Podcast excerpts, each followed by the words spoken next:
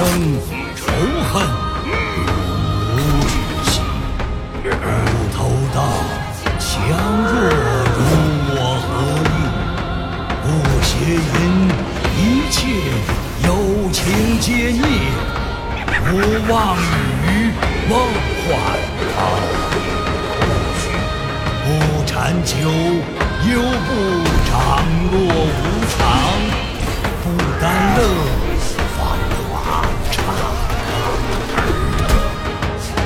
参眠，无苦不得解脱。无纵欲，诸行了无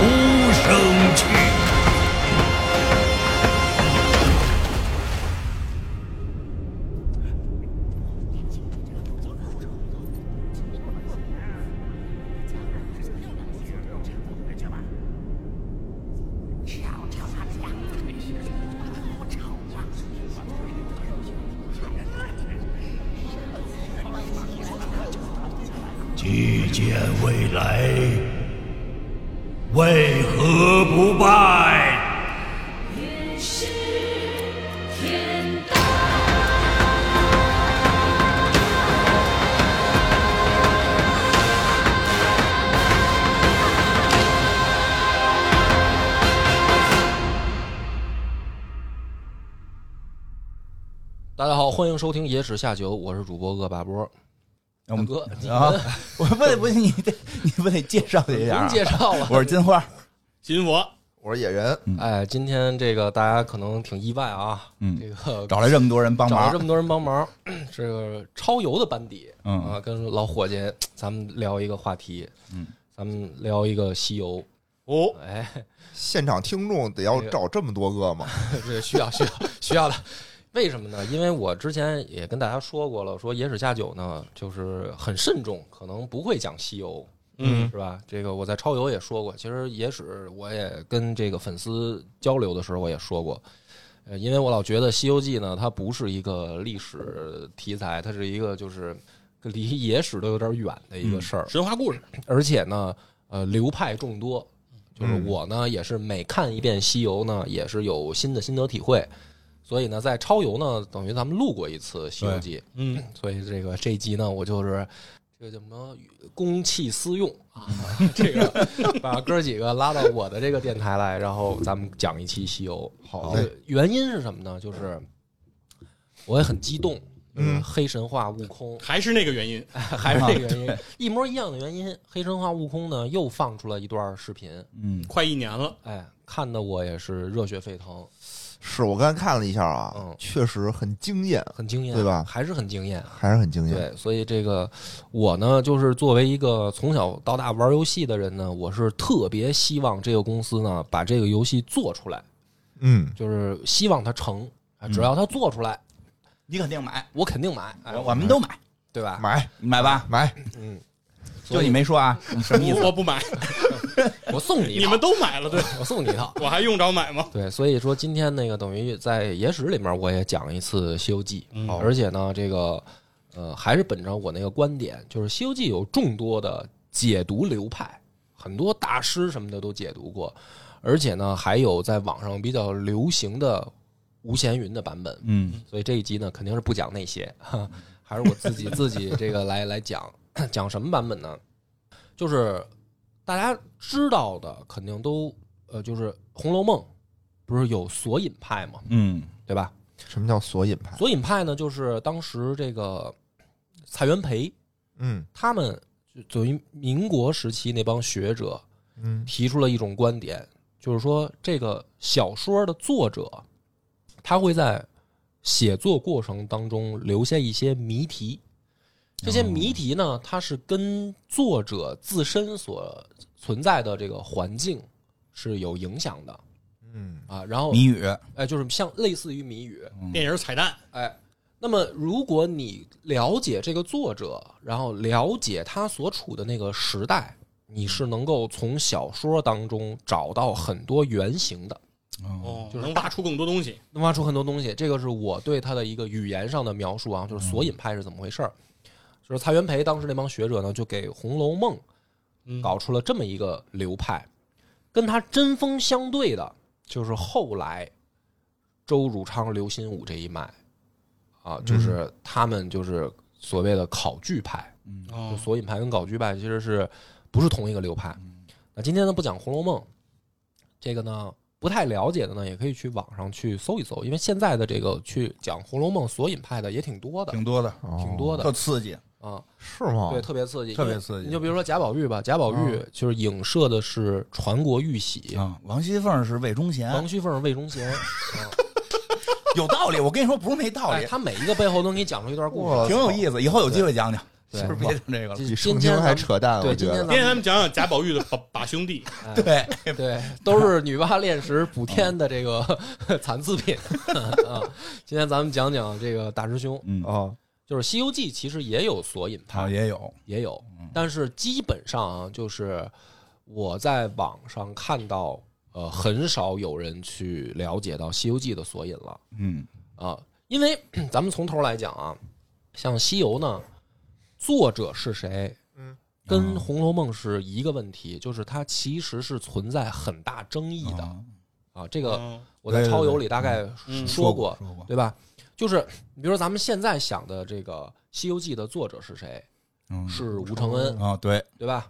那吴承恩为什么被咱们定义为《西游记》的作者呢？嗯就追溯源头啊，是因为其实是大众认知的，是因为央视版的那个《西游记》，嗯，就是直接把这个给写上名了，就是写吴承恩了嗯。那老百姓一看，那央视对盖棺定论了。后来六老师还专门拍了一个叫啊《西游记与吴承恩》嘛，对对。后来说人吴承恩那个纪念馆里边都是六老师的那个，就是引起了网民的这个 口诛笔伐。说吴承吴承恩长得跟孙悟空是一样的，嗯，对。对对对。那么光对光讨论这个《西游记》的作者，嗯其实就已经有众多说法了哦啊。其中广为人知的，就是说有人说是丘处机写的，哦吧？啊长，春子西游，对，因为丘处机呢，真的有一个他徒弟写的嗯《西游记》，他是写的是什么呢？就是说他去见这个成吉思汗那个过程，他也写了一本书叫《西游记哦有有有有》，，真有。在《射雕英雄传》的那个本书的附录里啊附了这个东西。对白白云观就是丘处机这个这个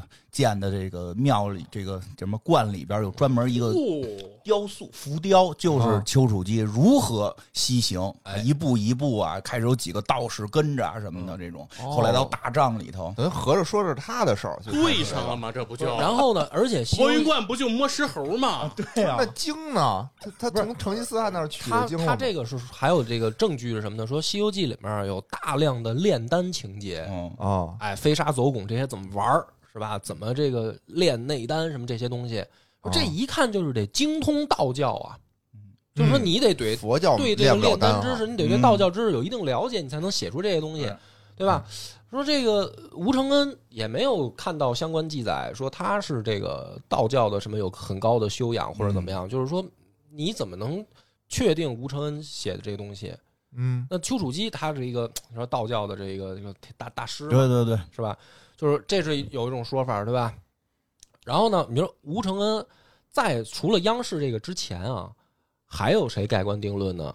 就是胡适和鲁迅，哦，他们也是在民国时期就提出来了，说他们根据这个地方的县志，其中有这个记载嗯说，这个有一个叫吴承恩的写了一本书叫《西游记》，是哎，所以民国时期学者呢就也先盖棺定论了，就是说，那这就你们就不用瞎猜了嘛，嗯这不就是人写的清清楚楚，《西游记》问题是那《西游记》和咱们现在《西游记》是一回事儿吗？对，问题是什么呢？问题是后来啊，再根据有的人去这个调查、去研究这些史料，发现那个吴承恩写的《西游记》被归类为地理类类书籍，就它不是小说，而且地方的县志，它哦记载说我们这儿出一什么人写什么书哦，它是不收录小说的。哦，有道理啊，就说我作为一个政府的官方的记录，我说我们这儿出了什么人，写了什么书，我们这儿有好多小说作者，我是不收录的，哦，这是不长脸呀！那就说明 对，那就这说明不是政府工作，是啊，那就说明什么呢？这养了一堆人写这个，哎说明这个吴吴承恩的那本《西游记》可能嗯不是我们看到的这个孙悟空的《西游记》，嗯，可能是记录的去西方啊，这个怎么做买卖，哎，对吧？就是要不这这国家肯定得记录啊，这个到时候得丝绸之路嘛。还有一个最关键的问题啊，就是说，呃，这个《西游记》它的这个最最开始，嗯我们知道四大名著嗯，里面是有反书的嘛，对、啊，哪一本是反书？大家都以为是，水浒嘛，大家都说是水浒，还有不平一还声吼嘛。有大家等于就是说。说的最多可能是以为是《红楼梦》，因为从确实清朝说嗯给《红楼梦》定为过反书，嗯对吧？是红嘛，对吧，嗯，是，但是实际上真正明朝的时候被定为反书的是《西游记啊，明朝没《红楼梦》呢》，。对，因为明朝还没有《红楼梦 》。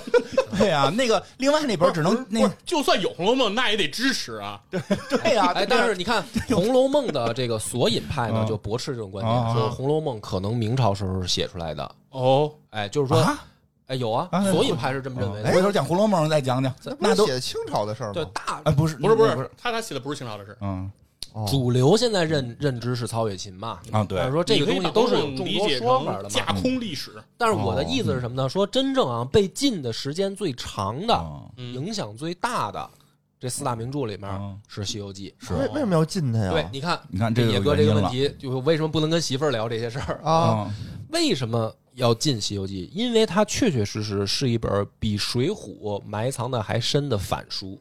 他反谁了？这里头不有猴子取经去吗？不是 唐僧取经我跟我跟你说，我我觉得《西游记》得被禁。他经常跟人与兽是吧？跟野哥的毛病一样，没事儿就跟人比大小。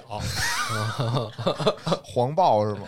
我但是问题没跟人比大小，你怎么还你去你你去哪儿了？跟人比大小？我没就是没没，他这个事儿啊，咱们这么解释啊，就是说《西游记》里面，待会儿我会讲嗯它到底反反政府反在哪儿。对对对对今天这一节目好，我就要从头到尾按照索引的办法给大家讲清楚啊。反车但是这个也？说明一个问题，就是说，其实这个作者，这个明朝人，嗯他在写这本书的时候，他其实意识到我会被定为反书的，哦，所以这个人他一定不会留真名儿，有道理。哦，你明白？吧？就是说，我现在写一本，我在金里面，鳞岂是池中物，不能啊署名梁波，对吧？你怎么会想到金鳞启示池中物这个？那是禁书嘛，这不是禁书吗？白洁，Monkey 作者白洁大，家都看来涉猎甚广啊，是吧？金花老师是因为这个才做的播客吗？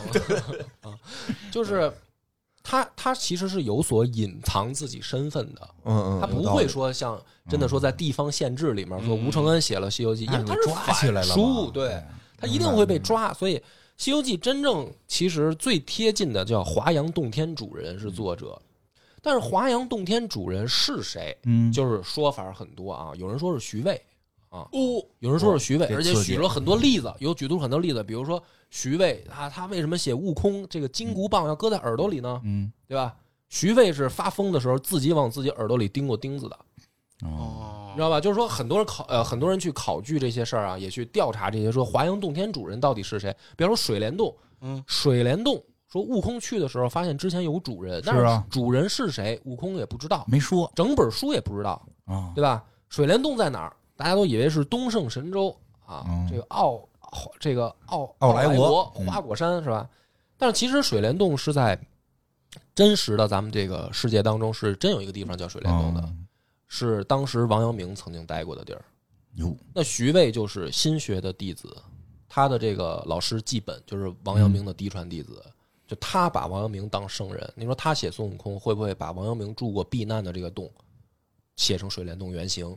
就是这个，我就是写就点点到为止啊，就是那意思，就是说这本书它一定是本反书。然后它是反书的话，它的作者一定是故意隐藏身份的，嗯对吧？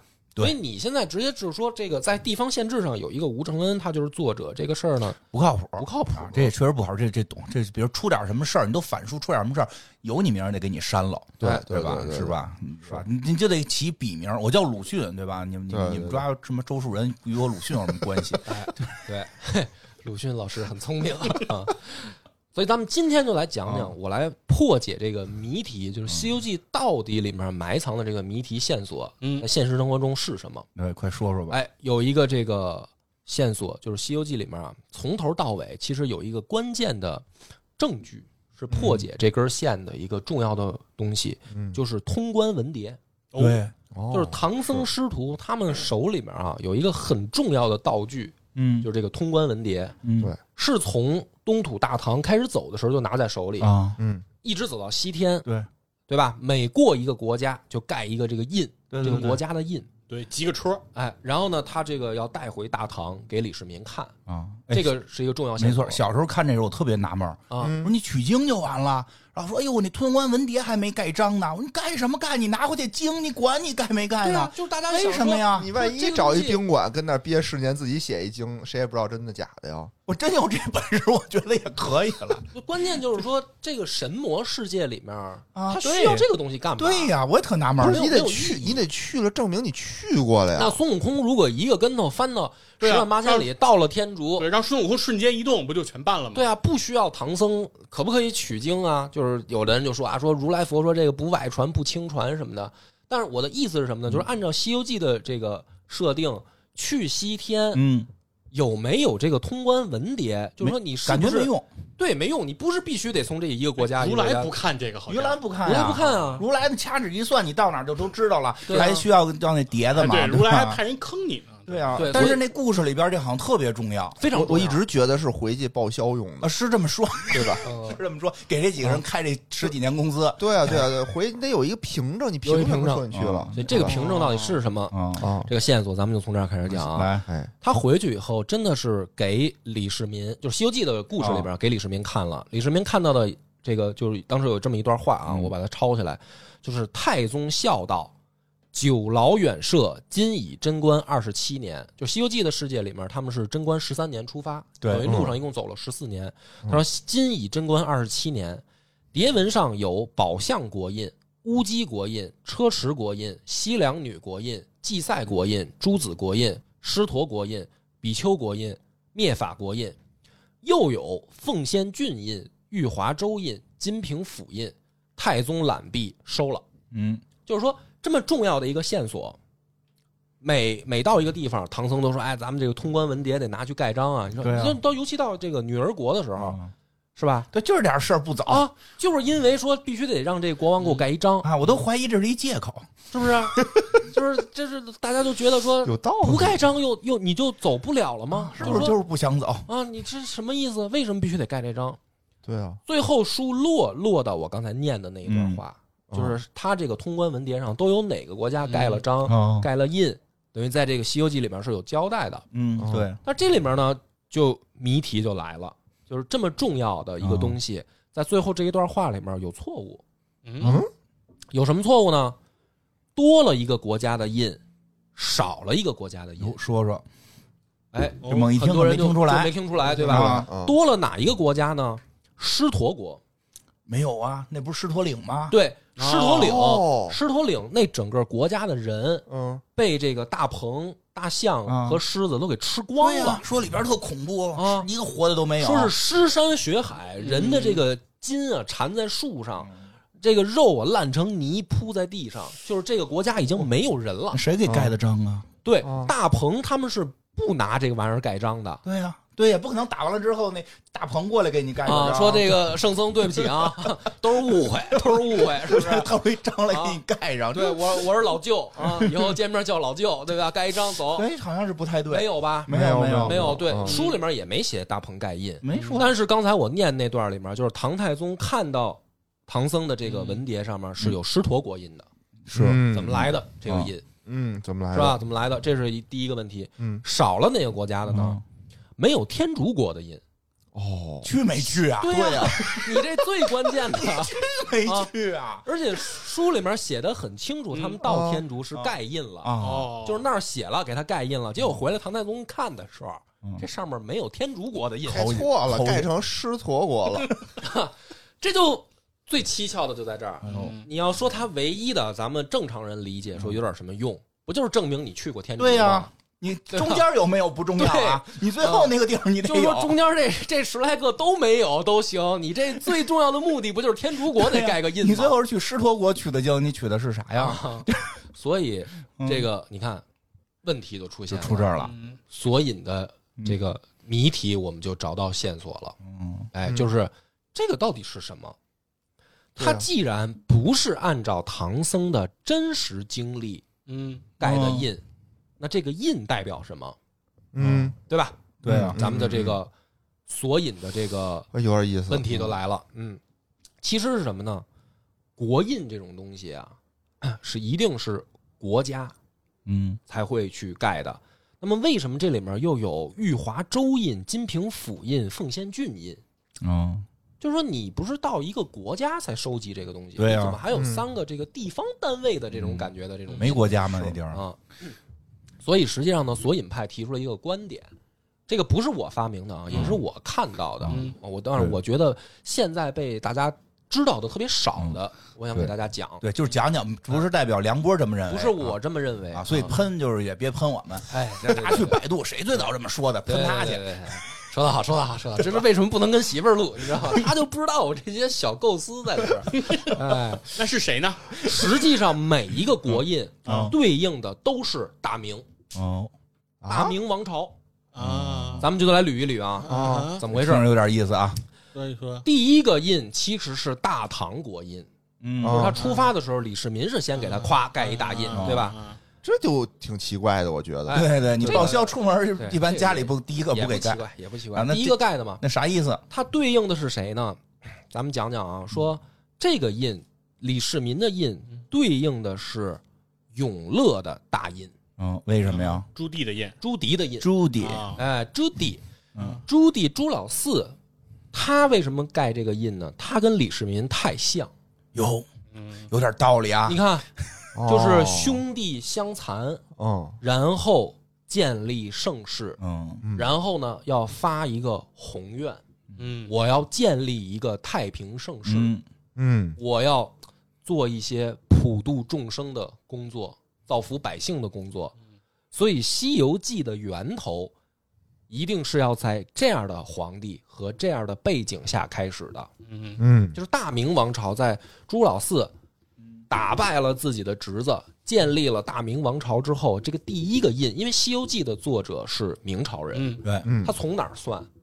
他这个事儿就是说我们大明朝本来好好的，为什么要我要写这个书？啊我为什么要动心思？我要写这么一本反书？啊嗯它的源头来源在哪儿？是因为他有一些事儿想表达，所以李世民跟朱棣太像了，所以第一个大唐的印其实是永乐的这个印。大家到这儿可能觉得还比较牵强啊，这历史上很多嘛，对对对对是吧？兄弟相残、父子相争的事儿，历史上还少吗？对，这不是当皇帝的基本素质嘛？好，好，这个李世民这个印完了，咱们下一个就是按照时间顺序啊，就是嗯宝相国。嗯嗯宝相国发生一件什么事儿呢？就是去这个国家，他们遭遇了一个妖怪。嗯去这个国家之前遭遇了妖怪，这个妖怪叫黄袍怪。嗯熊熊是吗？是黄袍怪是是奎木狼下凡，啊，哦黄袍怪嘛，娶媳妇儿那个，娶媳妇儿。他哦他把那个宝象国的公主百花羞给抓走了。嗯抓走了以后呢，说咱俩得谈恋爱。嗯百花羞说凭嘛逼啊啊？说你呀、投胎的时候啊，你这记忆模糊了，啊，是吧？咱俩在天上是一对儿，是一对儿，咱俩说约好了，我老给你浇水，对，说你得说下来给我还泪，啊啊，不是那一对儿，不是那一对儿，另一对儿另一对儿啊，就是说咱得私奔啊。结果呢是百花羞是投胎，奎木狼呢这个一看说投胎以后他记忆都忘了，哦，没记忆了。哦。奎木狼是硬下凡。硬刚着下凡，哦所以他就是受到这个 封印结界的阻力嘛，哦就是他就是变成妖怪就妖怪。丑嘛。他在天上是很帅的星君嘛，嗯。嗯然后他说那不行，那你你你现在忘了，我必须得我得我得让你想起来，唤起你的记忆，唤起记忆，就把百花羞给抓走了。抓走以后，这不唐僧他们就来了吗？来了以后，宝象国这边就是说说我们这儿闹妖精嗯啊，有一个黄袍怪，然后这个他们就是处理这事儿，嗯结果发现什么呢？黄袍怪本领高强，把唐僧变成了一只大老虎，嗯，对，对吧？有没有这个故事？有有有，啊，好了，这个映照如果在明朝是到哪儿呢？是仁宣之治。仁宣之治就是朱棣的儿子和孙子，嗯 就是明仁宗朱高炽跟明宣宗朱瞻基嘛，这两个人。这个《大明风华》这不是拍这段吗？汤唯老师演的特别嗯热闹，在里面谈恋爱各种啊，狄仁杰嘛，对啊朱高炽，啊，说这个怎么回事呢？你看啊，唐僧变成老虎，对啊，被谁呢？被黄袍怪。啊，黄袍怪是在宝象国之前碰到的，嗯，他影射的还是朱棣。嗯朱棣夺了位以后，就把这些忠臣，忠于建文的忠臣全部打成反贼，嗯是就说你们都是他妈的这个国家的反贼，嗯你们都该杀。然后好多人都灭门了嘛，对吧？对对对，但是到了这个仁宣之治的时候，尤其是到朱瞻基这时候，其实大量的为之前的前朝旧臣平反，哦。是不是说，你看唐僧就像一个忠臣，我得帮国王办事儿，嗯。结果我被黄袍怪变成了老虎，啊。变成了猛虎，我是要害人的妖精。仁宣之治之前的朱棣最怕的就是这些忠臣，嗯。你们要是合法了，老子就是反贼了。嗯是。嗯所以黄袍怪听起来像一个妖怪的，他怎么不穿绿袍？嗯嗯他怎么不穿红袍？他为什么要穿黄袍？是是是，因为穿绿袍，你就会问为什么不穿绿袍？啊，是 这个就是在影射这个仁宣这一朝宝相国。他就是说，其实这一朝的时候治理的非常不好，非常好，哦对吧？明白？他平反了朱棣之前很多的错误，所以黄袍怪是之前发生的事儿。嗯宝相国印哦就是仁宣这一朝的国印，嗯，影射的是朱高炽、有有点朱瞻基，道理，我感觉，对吧？嗯。再往下走就到了乌鸡国，嗯，乌鸡国有白发生的什么事？故事呢？是这个国王啊，嗯。把这个文殊菩萨扔在水里泡了三天，他不认识文殊。啊，文殊文殊本来是奉了如来佛这个法旨，说对。你这儿治理不错啊，嗯。说准备我们给你这个留了个西天的职位，让嗯你到那儿以后可以当罗汉。本来他是带着这个命令来传达的嘛，结果乌鸡国王不认识他啊，然后呢，这帮菩萨呢也有点欠儿蹬，嘴欠，来了以后就这逼那哥的吧，啊觉得他是骗子觉得他是这坏人，就给他扔在水里泡了三天。好了，这个佛祖发话了，说那他对待对待我的这个使者这么不给面子，那打谁脸？不是打我脸吗？嗯是吧？就让这个文殊菩萨的青狮经嗯去霸占了乌鸡国三年，对。哦，对吧？就是泡菩萨三天，我报复你三年，这是乌鸡国发生的事儿。天上一天，地下一年。然后就是这个青狮经就变作一个这个国师嘛，嗯就是就是一个道人嘛，嗯。就是国师，然后去先跟乌鸡国王拜了把子，结果呢把这个乌鸡国王推到那个水井下面，嗯嗯。有记印象吧？然后这个媳妇儿孩子都不知道，然后这个青狮经变作国王的样子，对对对是吧？然后直到这个唐僧他们来了以后，在这个招待所晚上睡觉，在这闹鬼有人在井里哭啊啊。嗯八戒跟悟空下去就看说谁，这不是哎把这个案件就出来了吗？是这映射的是谁呢？大明朝的朱祁镇、朱祁钰。嗯，朱祁镇、朱祁钰，这个大明朝发生什么呢？土木堡之变，嗯对吧？朱祁镇呢就被也先抓走了。嗯抓走了以后呢，他一亲兄弟，呃，故事里面是乌鸡国王和青狮精是拜把子兄弟，啊对现实里面是亲兄弟，弟弟，对吧？弟弟这边于谦儿一看，嗯于谦儿说：“操，再立一个咱得跟人家干啊，是不是？大北京咱得保卫起来啊！对啊，为了德云社皇帝咱可以换啊，对不对？嗯就把这个朱祁钰推出来当皇帝，嗯，京师保卫战，对吧？然后就发生了著名的京师保卫战。嗯然后这个朱祁钰就是当了皇帝以后，朱祁镇就成了太上皇。嗯那么，但是呢，也先就把朱祁镇放回来了嘛。嗯你看说，哎，我这抓一你们皇帝没用，对，那我还不如放回去给你们添乱呢，对吧？就给朱祁镇放回来了。放回来以后呢，朱祁镇就被软禁起来了。啊，有你看像不像这个乌鸡国王？嗯，他是真皇帝，他在井里面被被关起来了。假皇帝是吧？假国王在行使他的职权。有这么个事儿，嗯然后后来不就是发生夺门之变吗？嗯嗯对吧？夺门之变，朱祁镇，我靠，复位了。嗯复位以后，朱祁钰就不算皇帝了。嗯嗯就是在大明朝的时候，朱祁钰是没有埋在十三陵的，嗯，嗯，对，就是不承认他的皇位了。哦，临时的，你看是不是？就是青狮精最后被悟空他们揭发，嗯然后就就给轰走了，走了，轰走了。而且最逗的是什么呢？实际上最后青狮精菩萨说他是个善货，就是他不是被善了吗？对。就是他不是说，哎，他跟我媳妇儿睡三年是吧？我这绿帽子怎么的？啊？媳妇菩萨说别着急，别着急，他他妈这没有这个功能。嗯。历史上朱祁钰没儿子，有有，你看看，哦，而且朱祁钰治理的时候，大明风调雨顺，青狮精治理的时候，乌鸡国也风调雨顺，是。老百姓根本就没感觉到任何的不好，是。嗯。所以这个就是影射大明朝的这个明英宗嗯。朱祁镇、朱祁钰兄弟这个土木堡之变之后的事儿，在乌鸡国，所以这是乌鸡国的国印。嗯哼，然后再往下是车迟国，车迟国，车迟国也是这个咱们小时候看《西游记》特最高兴的一段嘛，嗯。就是那个虎力大仙、哦。陆力大仙、羊力大仙，嗯。是吧？斗法三个大国师斗法，然后赵丽蓉老师是那个对对对，那个老你错了，老太后，你错了，是吧？特特别，我这小时候印象特深嘛，吧？对对，这个影射的是什么呢？夺民之变发生之后，正统帝就是朱祁镇啊，嗯。斩了于谦儿，哦，有三个大宠臣，嗯。帮助他夺门之变的就是石亨、曹吉祥和徐有贞，就分别对应的是虎力、陆力、杨力。嗯为什么老大虎力是石亨呢？嗯。北京保卫战石亨也参加了呀，嗯。他是虎将啊，嗯。对吧？所以小说里面《西游记》里面写虎力大仙一开始练的是五雷正法，嗯。人家真能招雨。人家对斗法时候说：“咱们比谁求雨。嗯他为什么比这个？我他妈练的本来是正经的啊能招来道术，我真是能招。那就是北京保卫战的时候，他是正经的忠臣啊。嗯哦，他最后是被徐有贞、曹吉祥带偏了呀，嗯所以他最后变成妖怪了嘛。就是这仨人最后在大明朝等于不得好死嘛。因为朱祁镇后来就反应过来了，说：“对啊，我弟弟没孩子，你们夺他妈什么门啊？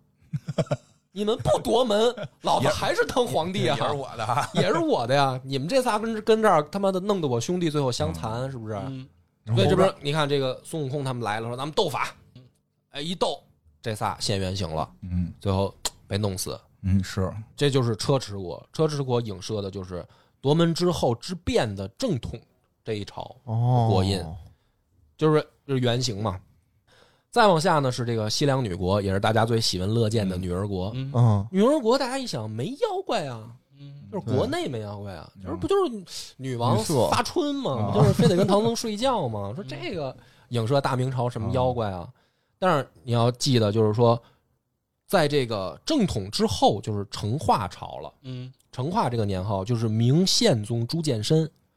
朱见深因为当时这个自己这个爹跟这个叔叔两个人这么一折腾啊，自己相当于在冷宫长大呀，就是他打小就不招人待见，就被他的这个相当于保姆嗯，万贞儿带大的，嗯就是后来的万贵妃。万贵妃，万贵妃就是建跟汪直建立西厂那个，嗯就是《龙门飞甲》里面刚才咱这还聊了吗？是是吧？东厂办不了的事儿，我西厂办，这就是成化朝的事儿。哦，所以成化朝一朝，大家的感觉是什么呢？实际上是皇帝不办事儿，都被这个万贵妃跟太监把持，嗯所以成化一朝一点阳刚之气都没有，就像一个女儿国，嗯，对，成化年的那个瓷器不就是是华美好看吗？对吧是吧？成化斗是不是？你看，就像这个西凉女国，这国里面没有男人，然后是什么呢？你得跟娘们儿睡觉，你要不睡。这个《西游记》原话说啊，嗯就是他们投诉的那一家那老婆婆就说说，哎，我们就是姐儿几个上年纪了，说我们要是年轻点儿，就你们谁也跑不了，是吧？就是说，他原文就说说你要是去，对啊，说去那年轻小姑娘家，都得跟你们睡完了，你要不从就宰了你，然后给你那肉做成香袋儿，嗯这就是影射啊，影射成化朝就这么狠。嗯，而且最直接的一个影射是什么呢？就是朱见深，他后来跟万万贞儿不是有一个孩子不死了吗？嗯最后他就有一个孩子，万贞儿就杀一个，就堕胎一个在后宫，嗯有一个就堕胎一个。嗯西凉女国是不是也有一个堕胎权？嗯哦啊，就影射这件事儿，就是说我不许皇帝有后，所以万贞儿在后宫疯狂的杀朱见深的孩子，嗯这不就是西凉女国的堕胎权吗？嗯对吧？嗯，这个是女儿国的国印。有影射的是成化朝，然后就到了这个祭赛国。祭赛国呢，就是说，当时这个国里面有一个佛宝哦。在那个塔塔上。哦，这是那黑熊精那个不是不是黑熊精，黑熊精都过了，大哥，那时候太早了，黑熊精那个 哥四个还没收齐的时候，哦大哥，那会儿那会儿就看了一集，你就看我感觉好像你跟我媳妇儿差不多 啊扫塔那就是一直不理解，那么高塔非从第一层往扫，啊！你扫到顶上底下不全脏了吗？你应该先走走到顶上往下扫，有但是他道理那从第一层上扫，早晚对，说，先刷房顶，再刷墙嘛。哎，说这个祭赛国的这个佛宝被供在塔上，但是出一事儿，嗯，被这个万圣龙王给偷了，是记得吧？记得记得，还派俩我这名字老被念成奔波霸、霸波奔对呀，嘛，老派俩人跟就这集嘛，嗯。俩小鱼怪，然后跑那偷奔波霸嘛。万圣龙王影射的是谁啊？为什么叫万圣龙王？不就是影射万贵妃吗？哦。所以祭赛国是明孝宗朱佑樘，朱佑樘他妈是一个，就是姓季，叫季姑娘，历史里面说叫季姑娘，是一个身份低微的宫女，嗯。嗯。就不是嫔妃。然后有一次朱见深啊，就是万贵妃这个管的特严，这个这就是那个堕胎那漏网之鱼，漏网之鱼嘛，嗯漏网之鱼。然后就是说那个我在深宫里面生了这个孩子，然后被这个宫女太监藏起来，就没告诉啊，朱见深。嗯，这就是万贵妃才等于没杀死，就逃过一劫。要不然大明朝这就到这儿就出问题了，就就断了断后了。嗯朱见深就没孩子这就是。狸猫换太子的原型啊嗯就是这一集里面，就是说这朱佑樘是不是就像被万贵妃差点毁了的佛宝？哦，嗯然后他出来以后，朱佑樘就开启了弘治中兴，嗯，就是大明朝的另一个还算不错的年号，嗯对吧？所以祭赛国是什么呢？祭赛国说我们因为有这个佛宝，嗯所以四方来拜，嗯就是四方来朝，因为我们这个国家不错，风调雨顺，就是影射的实际上是弘治中兴，差点被万圣龙王盗走的佛宝朱佑樘。然后再往下呢，就到这个朱子国了。嗯朱子国呢，讲的就是什么呢？就是赛太岁金毛猴嘛。嗯金毛猴是观音的一个坐骑，嗯，然后他不是把这个金圣娘娘也好像也要睡人姑娘啊，也是把金圣娘娘给劫走了嘛。感觉都都是自己抄自己了呀。啊，哎，这个影射了谁呢？就是朱子国就到了大明，也是最他妈逗的一个，就是正德皇帝了。嗯哦，正德皇帝朱厚照啊，大明最能闹的一位爷，特别可爱。摔跤似的，跟熊摔跤似的。呃，就是建豹房那个。哦我那会儿住那个王府井那儿，哦我那斜对面不是豹房胡同吗？我特喜欢对吧？豹房建豹房，睡娘们儿，玩儿，天天夜奔，玩儿呗，再奔，是吧？玩儿呗，就是自己自己封自己，大将军自己封自己大将军，自己这在皇帝位上当将军还给自己起另外一名呢啊！对，封完自己大将军，然后自己在在他下面再跪着，再受封，就多有意思啊！感谢皇帝，自己玩儿可开心了这不。就是临时封自己为三军大元帅吗？这不本身可能是总统，然后兼三军大元帅朱厚照，，多有有有！印象吧？朱厚照还有一个最哦最有意思的事儿嗯，大家一定都知道，游龙戏凤啊。对，这梅龙镇李凤姐儿的原型就是是这个朱厚照调戏民女嘛，嗯，是吧？那赛太岁金毛猴是不是抢的别人媳妇儿？是对吧？朱厚照的这个游龙戏凤是有原型的，李凤姐的原名就叫刘良女，嗯在《明实录》里面是有记载的。刘良女是太原府晋王府的乐工杨腾的媳妇儿，哦，人别人媳妇儿而且朱厚照玩的最开心的时候，他去过宣府，去过大同，去过扬州。到嗯扬州的时候，老百姓就是已经疯狂到什么程度了呢？说这个家里面啊，这个闺女如果这个没嫁出去也好，或者说这个寡妇什么的，就随便在大街上拉个男的嗯跟他们结婚。为如果什么呢？哎，就是怕被皇帝抓走。哦，我以为说，四处搜罗美女。我以为说他就喜欢那个人妻，咱赶紧结个婚，我就能有资格了。你这个想法确实很现代，这个野哥，你多读书吧，多读书。你这个想法很现真是的，代。别人在一层，野哥你已经在大气层了。你这个你这个买卖能成功，我觉得。你可以的，野哥啊。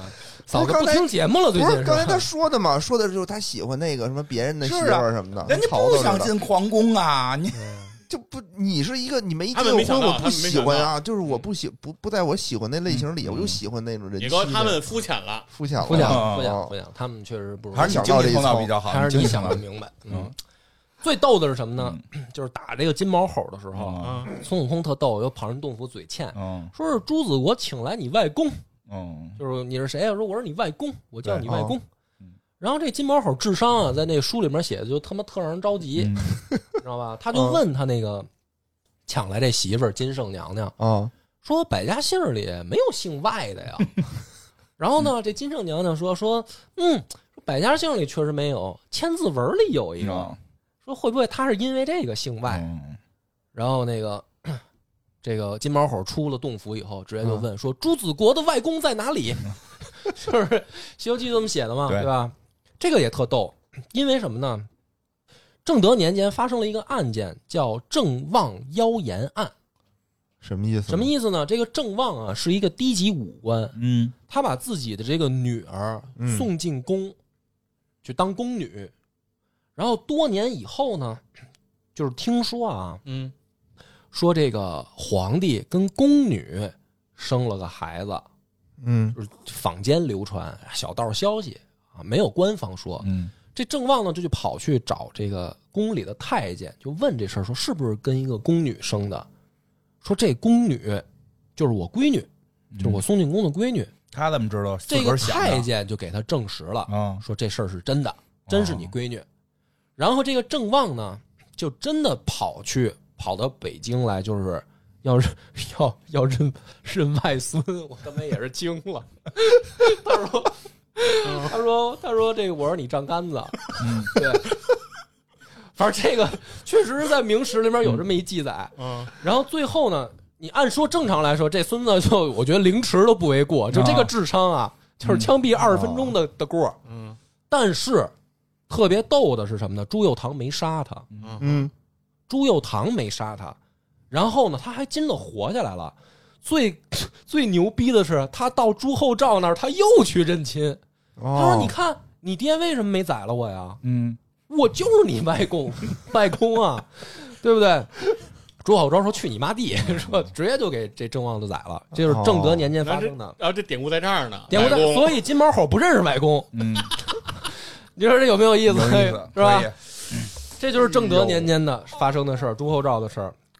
然后漂亮，朱厚照再往后就是狮驼国了。啊，嗯狮驼国特别逗，它这个是音译，是不是啊，就是有人考据，狮驼岭其实是梵音狮驼林嗯。这么来的这个名字，可能灵感来源在此。狮驼林在这个梵语里的意思呢，就是这个僧人的墓地、天葬场，就是尸埋尸的地方，上面就盘旋的这个秃鹫啊什么的。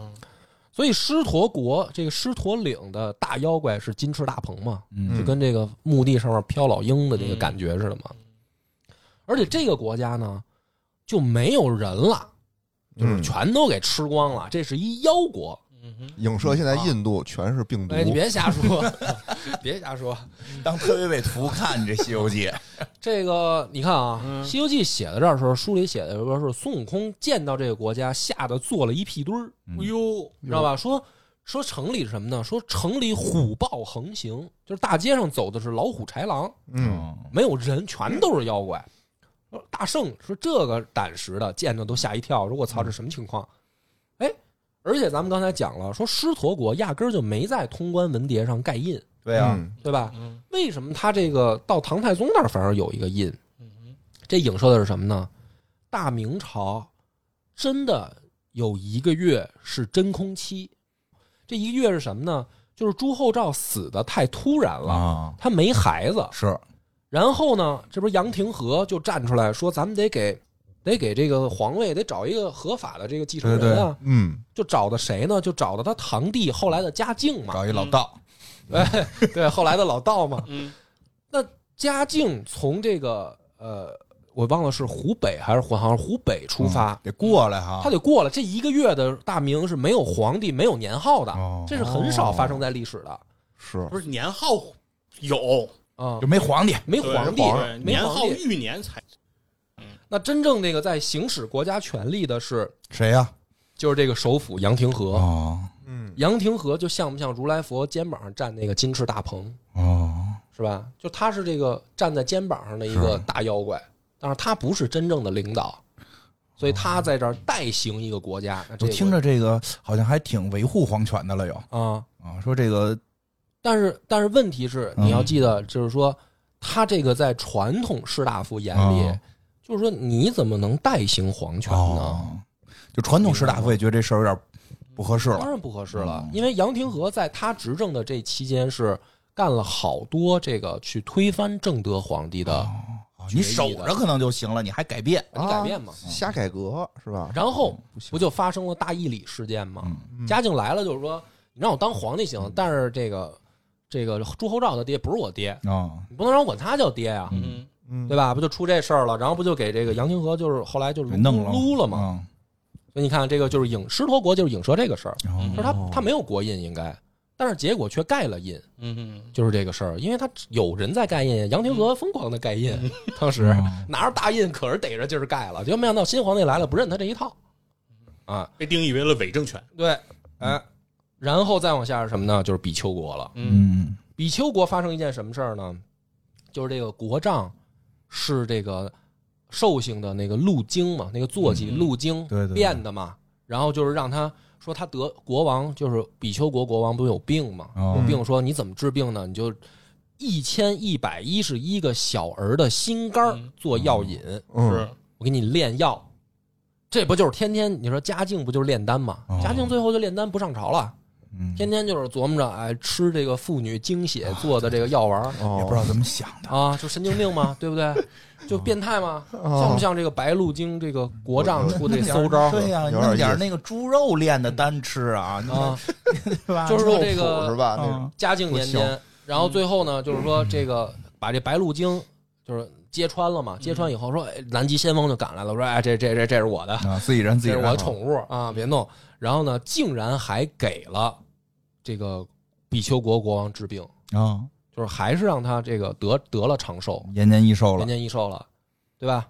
嘉靖也是这样，天天他妈的炼丹吃重金属，哎，他活的在明朝皇帝里面排第三，六十多岁，因为不上班，也 也是因为不上班。哦看来吃吃的好不好，上不上班比较重要。心情还是得心情。按照正常来说，嗯你说这么个昏庸无道的皇帝，吃小孩心肝做药引子的皇帝，是不是应该早死？对为什么在《西游记》里面还南极仙翁还给他长寿了？掩盖自己的罪行，他的下属犯的事儿，啊，哎那就是这事儿呢。保护伞，有道理。南极先锋就是这个路的保护伞。黑行动我看过，对，没错，我跟你说，我跟你讲，大哥，你们真的是不是自己的台就胡说八道这玩意儿 啊？这个再往下啊，再往下呢就是灭法国了。哦，灭法国是这个当时就是等于碰上这个皇帝，他不是在那儿那个抓和尚吗？对对对，对抓和尚说：“对哎，和尚都是坏人，都给你们抓起来。嗯”然后这个孙悟空他们去了，不就惩罚皇帝吗？嗯对就是说你不是说抓秃子吗？嗯就把这个皇帝三宫六院什么宫女太监五这官员全给提秃子，嗯这不就灭法了吗？灭法国的出的事儿吗？嗯哼，这个预示着什么呢？其实啊，这个《西游记》最早的版本就是是德堂版的《西游记》，是在万历二十年出版的。哦，那意味着什么呢？意味着说，作者正常来，你这么这个大的一部著作，你不可能说几个月写完，一两年写完吧？嗯，得，写几年吧。没错，所以正常推测很有，而且他肯定是得是根据自己生活经历写吧，嗯嗯对吧？那么这个人应该是生活在嘉靖年间的人吧，嗯嗯对吧？那我刚才说了，比丘国讲的是嘉靖年间的事儿，就是嗯，索引派的想法那嘛。后头呢？那灭法国是不是对于作者来说也是未来的事儿啊？哦，就是说他没活到隆庆对啊，啊，或者说他活到隆庆，后边是他但是他猜的了。但是他写的他是不是？那我哪知道后面年号嗯我怎么对应，还发生什么大事件？嗯但是他表达一个什么呢？古代剃头发是不是相当于杀头啊？嗯，是，曹操踏坏军田，嗯是不是割发以代代替刑罚？嗯嗯那孙悟空在故事里面把所有国王、嫔妃、官员的头发都给剃了，是不是意味着作者有一种表态说，大明你们要照这么玩下去，就离灭法不远了，嗯，就哦就要完蛋了。了就要面完蛋了嘛，啊对不对？啊，所以你看，明史学家和好多后来的人都说说，你看崇祯很冤，嗯对吧？就是说崇祯已经是积重难返了。嗯哎，他他怎么弄呢？你说这个国家内忧 外患，是嗯这自然灾害没，有办法。他没有办法了。所以大明亡在崇祯，但是时亡于西游失望于梁波，我失觉得望于嘉靖是这意对思时亡于万历嘛，啊时亡于万历嘛。嗯，但万历实际上已经是他这个嘉靖年间，万历也不上班，跟谁学的？你说就是学不上班这事儿了。啊？跟爷爷跟嘉靖学的嘛，对不对？爷爷就喜欢我，啊，所以你看，咱们讲到这儿，最后天竺国就是因为灭法国，就是作者的已经半带想象的嗯讽刺了。灭，法国后头就没有国了，就是天竺国了。所不是没盖章吗？对，所以天竺国没盖章。嗯，哦，他本来应该是在原文里头说写了，我给你盖了章的嗯，但是在唐太宗一看没章，那那就是作者的意思是什么呢？这个就是未来你们要这么就是完蛋了，国家就没印了，嗯。还盖个屁章啊！大明就要完了，哦他判断就是这个嘉靖完了就完了，他就是那意思，就是说你们要再不改，这样的话不就完了吗？对，所以它是一本反书理他所有的这些国家记载的、映射的，都是大明朝的丑事儿，嗯，就是说。关键就明朝的时候自己就看出来了，这挺牛的。对，不是，但是你问题是什么呢？问题是我们生活的距离明朝又很远。对嗯，如果一个明朝人看呢，就看出来了，哦，那你说他有可能看出来没有？对有可能，对对对，可能可能可能懂，但我能懂很有可能。这你像外姑这事，外公这事儿一下就听懂了。啊比如你，比如说你这画弄俩妖怪，这那个男妖怪跟管女妖怪了，叫达林，对吧？啊，你这一下知道怎么回事了，对吧？你马上就娘西屁，这你就知道影射的是谁了。对对吧你就说他这些方言啊，什么这个吃的东西什么的这些，这这这你说答应的时候我没反应过来，我也没反应过来。不是，那你们这，那这书搁明朝你也没看懂。但你说完那个，我就能反应过来那个搭理了。嗯还写日记呢，啊，天天写日记，天天写日记，对不对嗯？正经人谁写日记啊？嗯你说他这个，比如说碰上一国王，到那国家看国王天天回家写日记，你说这是影射谁？啊，那你说明朝人是不是就有？对你这个有可能能这个这没错，当朝人肯定是比较敏感的。而且你知道《西游记》里面写的就是文武官员，他到一个国家，什么那些官员、什么职务什么的，全是大明朝的职啊，对对对，所以你看啊，嗯我现在一一对应下来，咱们按照他的这个国印对应年号，咱们再捋一遍。嗯，第一个国印大唐对应的永乐，嗯哼，没错吧？嗯哼，宝象国对应的是洪熙和宣德。嗯就是我先说一下啊，大明朝一共十七个年号，嗯我这是一一往下捋啊。永乐之前的这个就是洪武建文两朝就，就是等于他《西游记》不是从那儿开始写的嘛，他是从永乐，我就这么对应。只有一一能对应上吗？宝象对应的洪熙、宣德，是因为洪熙不满一年，嗯洪熙对就是朱高炽十个月他就死了嗯当皇帝，所以他不满一因为年嘛太胖三高，啊。所以你看，其实还是一个年号。嗯然后乌鸡国对应的是正统跟景泰，但是景泰就是朱祁钰被废了，嗯，就他那年号不算，没错，所以它对应的是正统。嗯车迟国对应的是天顺年号，嗯然后西凉女国对应的是成化，祭赛国对应的是弘治，朱子国对应的是正德，狮驼国真空期，杨廷和在那儿瞎盖章，嗯对吧？嗯然后比丘国是嘉靖年号，然后就是灭法国，就是未来了。就他作者生活的年代，可能不知道将来年号是什么了。哦，然后就是天竺国，作者预言就是说没有国印了。嗯，嗯然后对啊，不是还有仨不是国的呢吗？还有三个，咱们就在最后收个尾啊。嗯这三个也特逗。奉先郡讲了一个什么事儿呢？说不下雨，啊，哦，说这个当时他们这个郡郡守啊，嗯。王八蛋的，就是那个。就是跟大玉皇大帝那儿递葛，嗯对。啊不尊敬玉皇大帝，最后玉皇大帝说：“哎妈，不干好事，不下雨了，嗯。哦，是吧？”然后奉先郡就无语，嗯。然后这个孙悟空就跑天上就问，后来那个四大就是大天师就出来了，就给孙悟空解释说，这个郡守他妈干了好多操蛋事儿，给给玉帝着急了，说要想下雨很很好办，让他多行善事，嗯。哦，不是吃那面吃那个面山对面面山然后嗯。铸烧那个铁链子嘛，啊对，说那不是后来孙悟空说算了，你说弄到哪年去啊、得？啊，然后说那个算了算了，说就都都干好事儿吧，干好事儿、啊是吧？说这是奉先郡发生事儿，然后玉华州发生一个什么事儿呢？就是说这玉华州让那个三个儿子拜哎。他们三个为老师嘛，哦，哦记得吧？学兵器记得，哎，学兵器，哥仨一人收一徒弟，这是玉华大大玉华州的事儿，对吧？然后金平府是撒那个犀牛，嗯，撒犀牛精，老版西游好像没拍这段，我记得新的拍了，新的拍了嗯。犀牛精是那个跟底下啊，就是索那个香油钱，对，索要香油钱。然后最后这个孙悟空他们去了呢，把这个仨犀牛精给干死了。干死了以后，把那个犀牛角还想当纪念品嘛。最后就这个佛祖就出来说：“哎，说别闹别闹，说这是这是我我派来的，我嗯派来收钱的。说别闹别闹啊，嗯说这个你就别别当纪念品了，对吧？就最后他不是那个去取经书的时候，就把这犀牛角就给了吗？嗯所以这三个如果简化来说，其实要说什么呢？你看啊，郡、州、府是不是古代地方行政的，就是啊下一级单位对？嗯就基本上就涵盖了嘛，郡、州、府，嗯对吧？你再往下就是县了嘛。嗯所以郡、州、府代表着什么呢？就是国家，就是国家内部的这些行政机构。嗯这些行政机构要干嘛呢？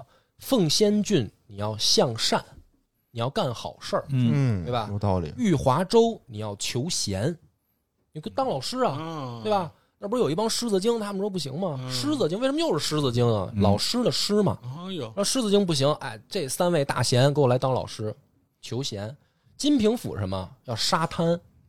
犀牛精在那贪污啊，嗯。利用公共权力，哦。不是公职权力，在那收那个香油钱嘛，最后宰了嘛，沙滩啊，严嵩，对吧？嗯。所以这三个寓意是什么呢？就是发生在天竺国，这个就是灭法国之后啊，嗯。还有这个天竺国后面，就是天竺国没有国印，然后等于灭法国后面还有三个这个印，什么意思？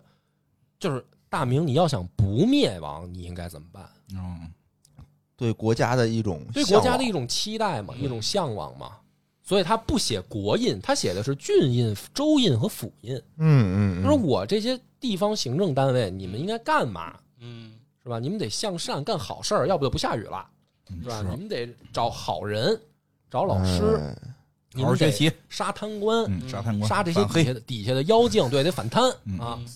所以讲到这儿为止，其实整个通关文牒，你再回来一看，作者其实是一一留下了谜题和这个原型的。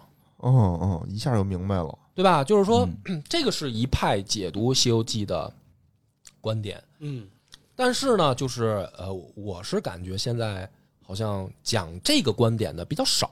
是这没有说那个神仙乱搞刺激，对，就问题就在这儿 啊，就是这个吴先云这个太好了，神神仙乱搞，这是大家喜闻乐见呀红，孩儿他爹对吧？是啊，你看对？吧？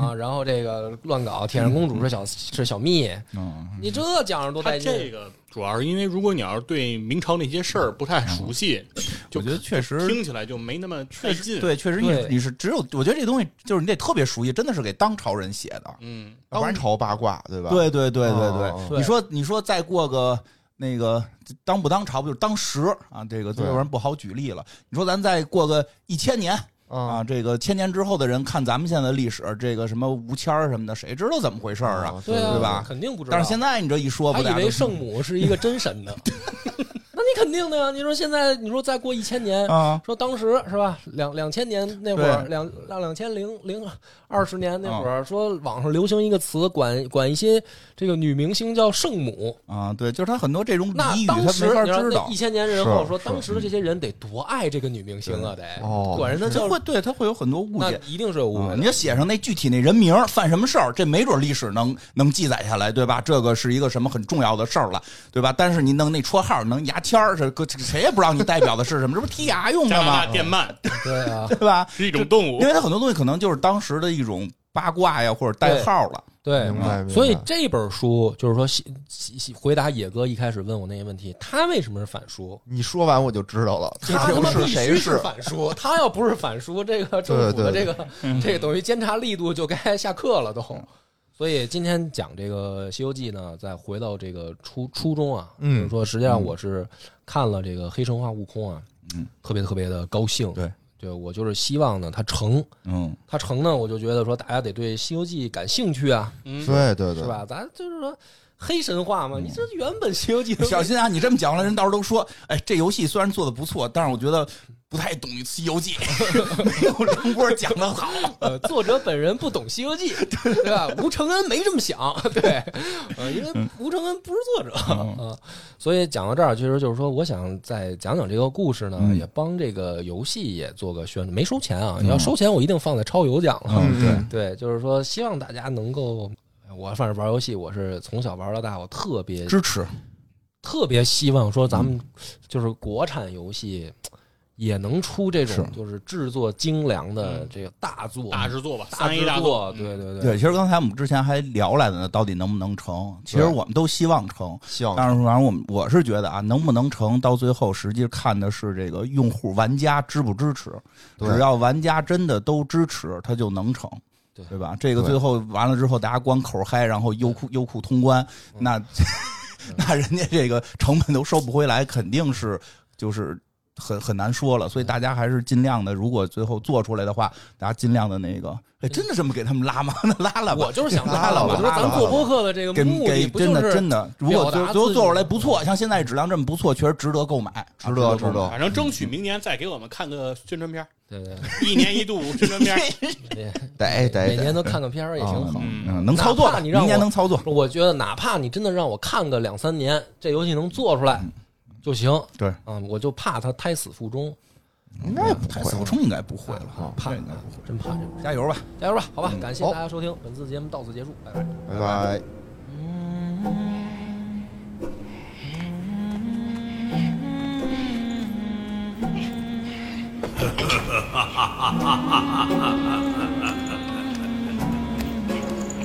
有了此番轮回，